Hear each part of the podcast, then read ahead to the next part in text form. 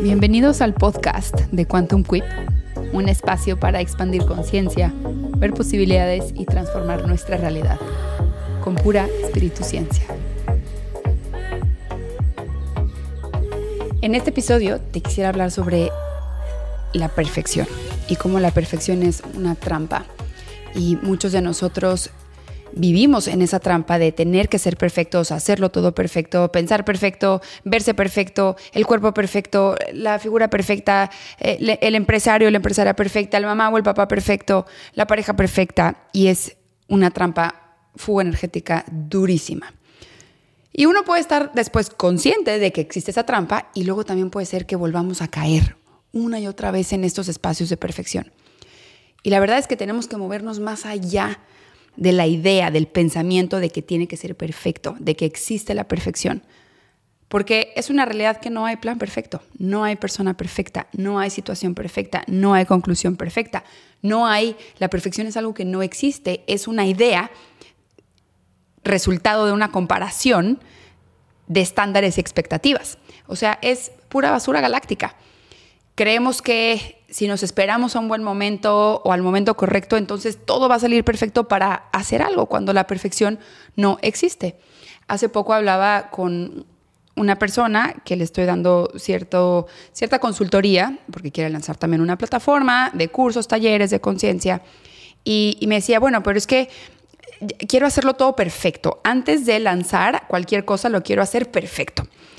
Entonces, de aquí me surgió esta, esta idea de, a ver, pero si la perfección no existe, entiendo perfecto que la calidad es importante, entiendo perfecto que querer hacerlo bien es algo, aporta mucho valor ahí.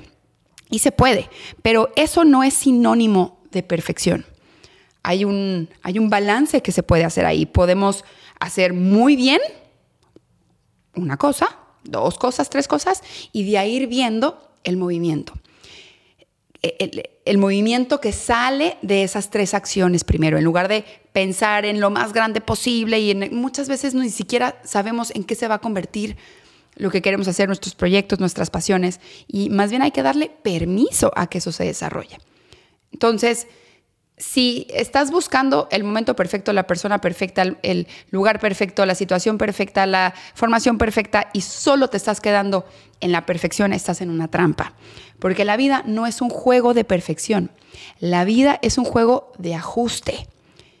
Ajuste y de reajuste de percepción, de creencias, de puntos de vista, reajuste de intención, reajuste de acción, reajuste de equilibrio personal la vida se trata más de estarnos realineando, recalibrando, reajustando, que de estar persiguiendo algo que no existe. Entonces, cada vez que en tu atención esté la meta de la perfección, ya caíste en la trampa, porque esa mente que busca la perfección va a empezar a racionalizar todo racionalizar todo lo que haces, racionalizar todo lo que está sucediendo, cuando todo lo que está sucediendo de alguna forma son señales que te está mandando el universo para que veas por qué camino tomar. Y en esta racionalizada, en esta racionalización excesiva, obsesiva, compulsiva, comienza un diálogo interno negativo de mucha comparación no estás listo, ve cómo esta persona que yo admiro está súper lista para hacer aquello, es que lo que tú eres no es suficiente porque no tienes tales estudios que esa otra persona tiene, lo que sabes no es suficiente, entonces, ¿qué pasa si alguien llega y te dice que no y entonces cómo vas a reaccionar tú? Tienes que estudiar más, tienes que aprender más, tienes que prepararte más y aunque sí, sí hay disciplinas que requieren mucha formación y conocimiento previo, como por ejemplo un doctor, como por ejemplo un psicólogo, como por ejemplo una persona que está en, este, en servicio a otra persona de sanar a alguien. No queremos que un doctor se ponga a explorar con una cirugía sobre una persona, ¿cierto? Queremos que esa persona esté súper bien formada y capacitada y que haya aprendido un montón de cómo funciona el cuerpo humano y el cerebro y qué, qué pasa cuando uno hace una cirugía. Sin embargo, lo que estoy diciendo de este diálogo interno negativo tóxico es que constantemente te está quitando el valor. Ese diálogo interno negativo tóxico es señal de que todavía hay creencias profundas que te están bloqueando y que más bien te están dejando paralizado. Una persona que no se atreve aún a hacer las cosas, porque aún se está formando, porque aún está aprendiendo, y solo es eso, entonces no tiene por qué maltratarse con el diálogo interno negativo. Y ojo, no es un maltrato consciente, sucede muy inconsciente. El diálogo interno tóxico negativa también es parte de la misma programación que tenemos. Una persona, por ejemplo, un doctor que se está formando, que quiere aprender a hacer ciertas sanaciones fisiológicas en el cuerpo, cirugías, etcétera, durante ese periodo de formación y aprendizaje, solo está consciente de que se necesita aquella formación para realizar aquella acción. Pero no se está juzgando de insuficiente, tampoco se está juzgando de incapaz, tampoco se está juzgando de que es malo o que no tiene talentos. Entonces, la gran diferencia de, bueno, hasta dónde voy para seguir aprendiendo o hasta dónde ya voy y me atrevo y me animo a hacer algo, para mí, mi punto de vista, yo creo que la diferencia está en el diálogo interno, en la narrativa que sostiene sobre ti, en el cuento que te estás contando sobre ti. Que muchas veces este diálogo interno negativo es solo la misma repetición de la historia de trauma que vivimos en la infancia. Siempre vamos a tener que regresar a nuestras relaciones base, la relación con mamá, la relación con papá, la infancia, estos entornos de donde toda nuestra realidad se va repitiendo. Y digo esto porque también es cierto que sí hay muchas personas que se la viven leyendo, estudiando para siempre y nunca se mueven, nunca toman acción. Se quedan en este formato de estudiante eterno, que no estoy en contra de, de estudiar eternamente, a mí me encanta. Sin embargo, muchas veces con todo ese estudio hay un deseo de quererlo poner en práctica o accionar en base a eso y se activa el diálogo interno negativo. No, no, no, no eres suficiente, no te va a salir, no tienes talentos, nadie te va a escuchar, quien te va a querer se van a burlar de ti, no eres bueno, no eres suficientemente bueno, no eres suficientemente inteligente, entonces nunca se mueven, nunca toman acción. Entonces se refugian en seguir estudiando para siempre, se refugian en los títulos, creen que su valor como personas está en conseguirse más títulos y se quedan más bien motivados por el diálogo interno negativo, estancados en la misma realidad. El no moverse no es serle leal a la excelencia. Excelencia no es sinónimo de perfección, lo voy a volver a decir. no moverse, quedarse paralizado, no atreverse a mover y quedarse estancado en este diálogo interno negativo, no es serle leal a la excelencia no es estar buscando ser excelente, porque la excelencia no es lo mismo que perfección. La perfección es que, digamos, tiene todas las cualidades, falta de errores. La excelencia es que sobresale. Puedes sobresalir en lo que haces, en lo que te gusta, a pesar de tener errores, a pesar de no ser perfecto. La excelencia es algo que se hace, se forja, se construye se encarna a través de mucha repetición. La excelencia es la repetición. Justo en la repetición, cuando comenzamos algo nuevo, obviamente al principio no vamos a ser los mejores. Claro que no, nos vamos a perder, vamos a estar inseguros, no vamos a hacerlo del todo correcto, nos van a entrar dudas, se nos va a activar eh, información que, que, también llevamos, va a haber confusión, todo esto es normal, es parte del proceso, no podemos quitarnos este proceso. ¿Por qué? Porque estamos aprendiendo. Y de hecho, esta frustración, porque cuando surge esta duda, esta confusión, este diálogo interno, el no voy a poder hacerlo, toda esta duda, la inseguridad, puede surgir alguna frustración, pero esa frustración es señal de que vas por buen camino, porque significa que estás intentando concentrar a tu mente con tu intención. Esa frustración es señal de que tu mente está conectada con tu intención y que estás usando toda tu atención para desarrollar la habilidad fina que se necesita para seguir haciendo eso que estás haciendo. Pero eso está en, la acción, en el acto. No seguir estudiando y solo llenando la mente de información, sino realmente bajarlo a un plan de acción. En esa frustración, lo que está pasando en la mente es que estás eliminando lo que ya sabes que no funciona, lo que sabes que ya no es, que, ya no vale ni siquiera la pena intentarlo, también se abre un campo, ok, si estas dos cosas no funcionaron, entonces que sí puede funcionar. Entonces, de alguna forma esa frustración es una buena señal y es un puente a pensar afuera de la caja. Estamos tomando total nota mental de lo que no funciona y entonces se abre lo que sí podría funcionar y entonces uno vuelve a intentar. Está bien esa frustración, está bien equivocarnos si estamos dispuestos a tomar el aprendizaje en este intercambio. Pero ese intercambio sucede en la acción, no sucede leyendo libros, no sucede estudiando eternamente, sucede en la repetición de las acciones, sucede en la práctica continua, sucede en el intercambio de convertir esa frustración, darle espacio a esa frustración, entendiendo que es la mente muy conectada para desarrollar esa habilidad fina. Y eventualmente con la práctica y convirtiendo estos errores, no son errores, es parte del camino, en aprendizajes es que podemos sobresalir en nuestro campo. Los aprendizajes pasan a ser parte de nuestra, nuestra sabiduría que forja el camino, construye credibilidad porque ya sabes que no va a funcionar y es, como, como tener un shortcut, como acortar ciertos caminos para tomar decisiones.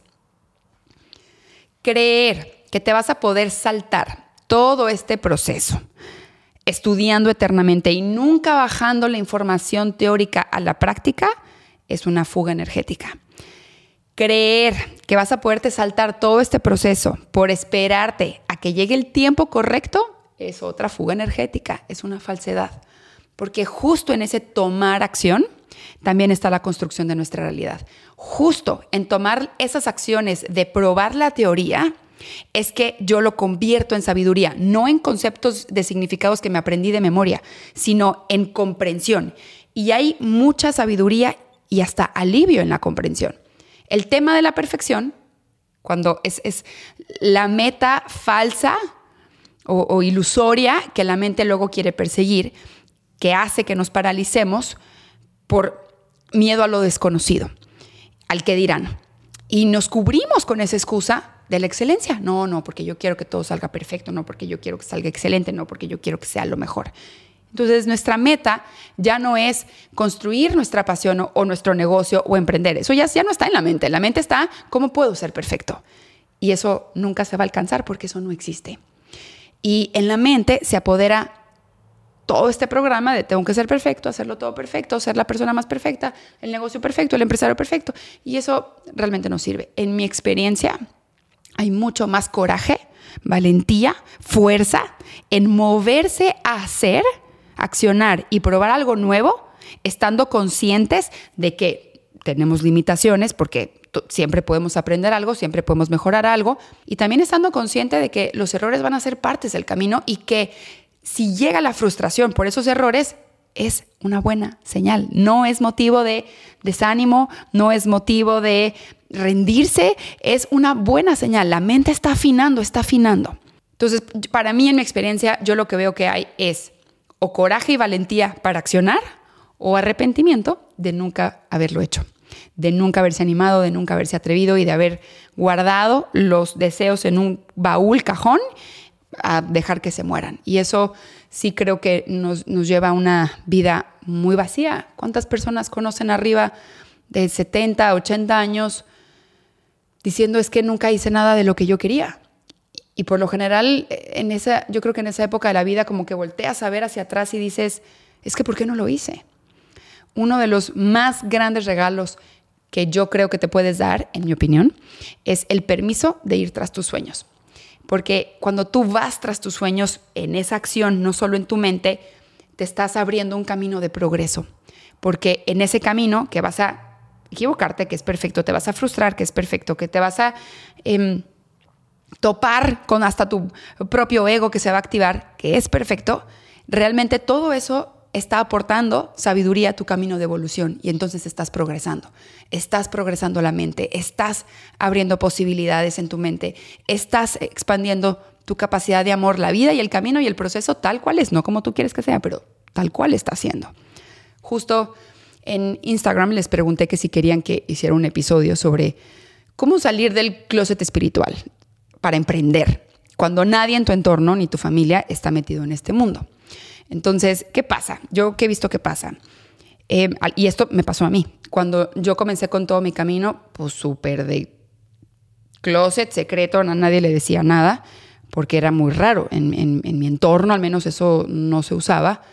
Hace mucho, hace ocho años, diez años. Y no, no era algo común. Hoy, gracias a Dios, ya es común. Pero pues en ese momento y todo ese proceso yo, yo me aventé muchos años muy sola, pues estudiando, yéndome a retiros yo sola y me preguntaban, pero ¿por qué vas tanto de retiro? Y yo, bueno, porque me encanta, no me entendían. Em, o luego mis papás me decían, bueno, pero ¿a, qué retiro vas ahora? No, pues a tal. ¿Y, a qué vas? Y yo, no sé. ¿Y, ¿Y, qué vas a hacer? No, pues tampoco sé, solo sé que tengo que ir, ¿no? Entonces me mantenía mucho yo en, pues sí, en un closet para, para no salir. Y luego cuando eh, toca que nazca Quantum, cuando, cuando nace Quantum, obviamente pues te, toca abrir una red social y, te toca salir al mundo, ¿no? Y ahí, si no has trabajado mucho la herida de abandono, la herida de humillación y la herida de rechazo, eso te va a llegar a paralizar. Por eso digo, siempre vamos a tener que regresar a la infancia. Si no has trabajado la herida de rechazo, cuando tengas que abrirte al mundo, esa información se va a activar es normal, es perfecto. ¿Ves cómo te dije que es parte del camino que te va a llevar a también evolucionarte? Eso es. Entonces, porque claro que cuando abres una red social, pues te toca mandar un mensajito, al menos esto yo hice, ¿no? A muchísimos de amigos que yo creía que les podría interesar, pues mensajito, mira, estoy abriendo esto, si te funciona, regálame un follow. Y claro que el 90% de las personas que yo conocía me dejaron en visto, no me contestaron nada, por supuesto que no que está loca, que es como que ya se va a dedicar a esto, qué raro. Escucho mucho, no, no, esta persona dice que ya se dedica a dar em, terapia o a dar ceremonias o a dar quién sabe qué, como, como, como si no pudiera, ¿ok? Cuando se está explorando también una nueva puerta. Entonces es salir del closet de, para emprender en algo de conciencia. Cuando no es tu entorno, va a activar información. ¿Qué pasa? Cuando esta información se activa, muchas veces nos quedamos, mejor no lo hago. Mejor no lo hago porque no voy a poder con el que dirán, mejor no lo hago porque no voy a poder si me rechazan, mejor no lo hago por eh, me van a dejar o me van a abandonar o me van a criticar o ya no tengo nada que ver con mis amigos, entonces mejor no lo hago. Y entonces nos paralizamos. Ese parálisis lo que esconde es, así como he sido, de alguna forma es perfecto para el círculo que encajo. Y aquí es bien importante notar el precio y el costo que estás pagando por intentar controlar algo que no vas a poder controlar, como lo que alguien más dice, lo que alguien más piensa. Lo que alguien piensa está soportado por sus conexiones neuronales y su pensamiento. Entonces no te puedes meter a sus conexiones neuronales, desconectarlas, conectar otras. Son sus pensamientos. No te pertenecen esos pensamientos. Sin embargo, sí ve el costo y el precio que te haces pagar a ti mismo por intentar controlar los pensamientos de otra persona o lo que va a decir otra persona. Cuando uno, la otra persona, tiene todo el derecho a pensar lo que quiera. Entonces, el gran precio que pagamos es que llevamos una vida vacía de nuestros propios deseos y pasiones y de no seguir ese impulso creativo que nos llega. Me acuerdo cuando cambié de carrera, me habló mi papá. Me habló mi papá a decirme, que lo que estaba haciendo era una pésima decisión, que yo no debería de hacer eso, que él no consideraba que era un buen movimiento, esto que, iba a hacer de ya salirme del mundo corporativo y dedicarme a dar clases de física cuántica, que cómo iba a tirar 15 años de carrera en el mundo corporativo, que estaba muy cerca de llegar a puestos muy grandes, que era muy exitosa, que cómo ahora me iba a dedicar a esto, que no tenía sentido para él. Y ojo, eh, esto que, que te estoy diciendo no es ninguna queja o reclamo hacia mi papá, para nada. Él, él me dio su mejor consejo bajo su percepción y en su mente me dijo lo que él consideraba más valioso, que, que es que siguiera mi carrera, lo cual claro que es súper válido, claro que encuentro el valor en eso. Sin embargo, si yo hubiese escuchado ese consejo, si nunca me hubiese animado a tomar esos pasos, a bajar a la acción, aunque estuvo, claro que estuvo incómodo escribirle a todos mis contactos, sígueme en Quantum Quip, sígueme en mi nuevo Instagram. O las veces que me dijeron que no, o las veces que toqué puertas para podcast y me dijeron que no. Claro que estuvo incómodo, pero pues voy con todo y esa incomodidad, no me quedo paralizada. Si no me hubiese yo animado a tomar todos esos pasos y esas acciones, probablemente Quantum Quip no existiría, ni me dedicara a esto que me llena tanto el corazón más de lo que alguna vez yo soñé. Todas esas acciones incómodas, toda la preparación previa de sanar la herida de rechazo, sanar la herida de abandono, de irme fortaleciendo y regresar a mí, yo no sabía que todo eso me estaba preparando. Era el universo preparándome para poder crear y sostener lo que hoy hago. Y, aquí me gusta mucho traer esto que, yo aprendí, porque genuinamente lo veo así. Sí veo cómo el universo me preparó para, para hoy poder sostener los procesos que, que soy capaz de sostener.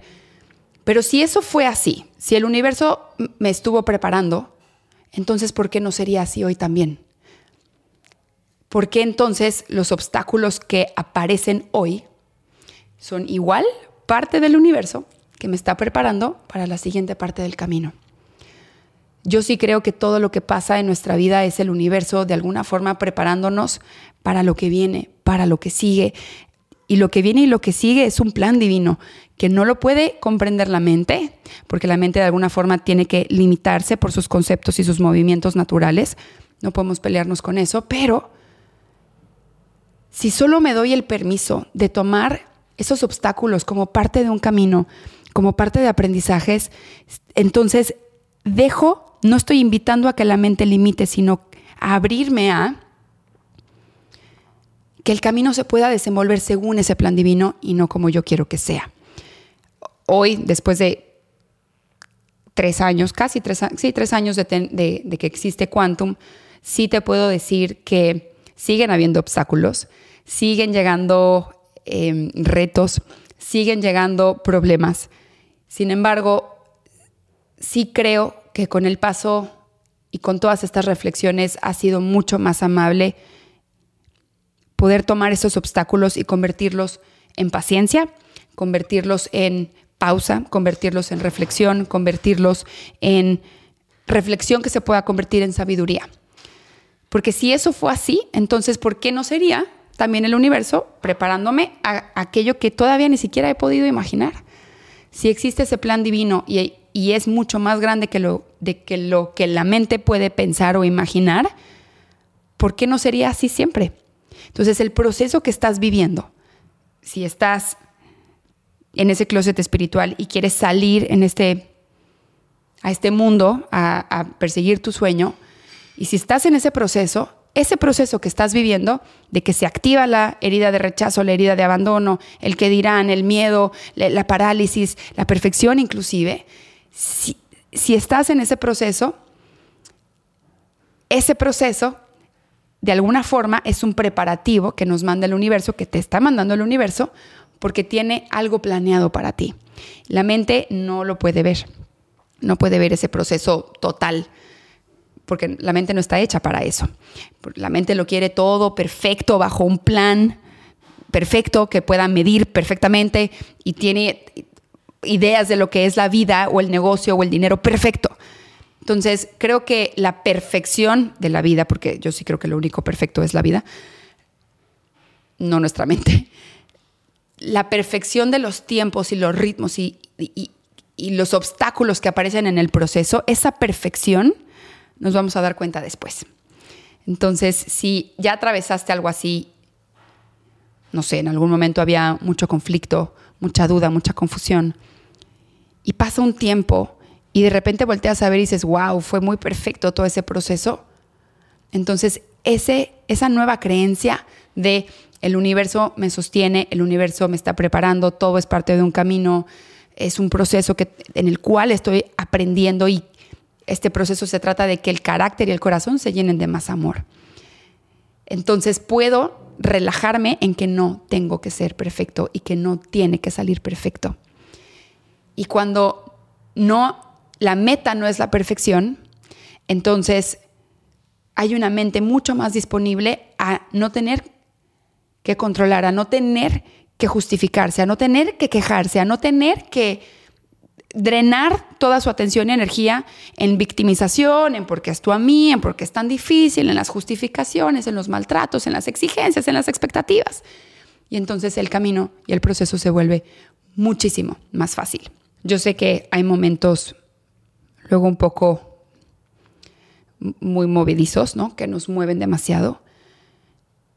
Y, y creo que el pasado nos ha estado enseñando que, pues aquí seguimos, aquí seguimos con esta vida y el universo de alguna forma siempre nos está respaldando, aunque la mente no pueda verlo, aunque no pueda sentirlo, aunque sientas que en toda esa movedera el universo no está, no, el universo siempre está.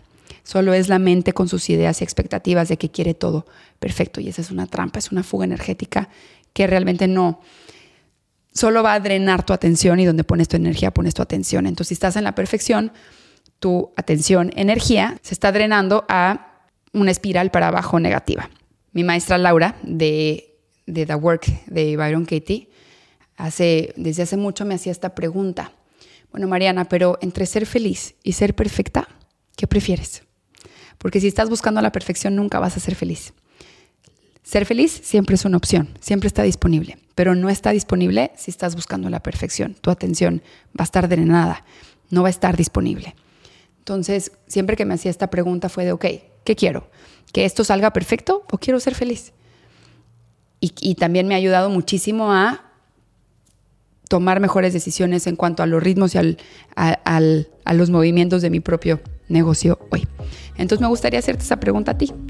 Entre ser feliz y ser perfecta o ser perfecto, ¿qué prefieres? ¿Qué vas a elegir?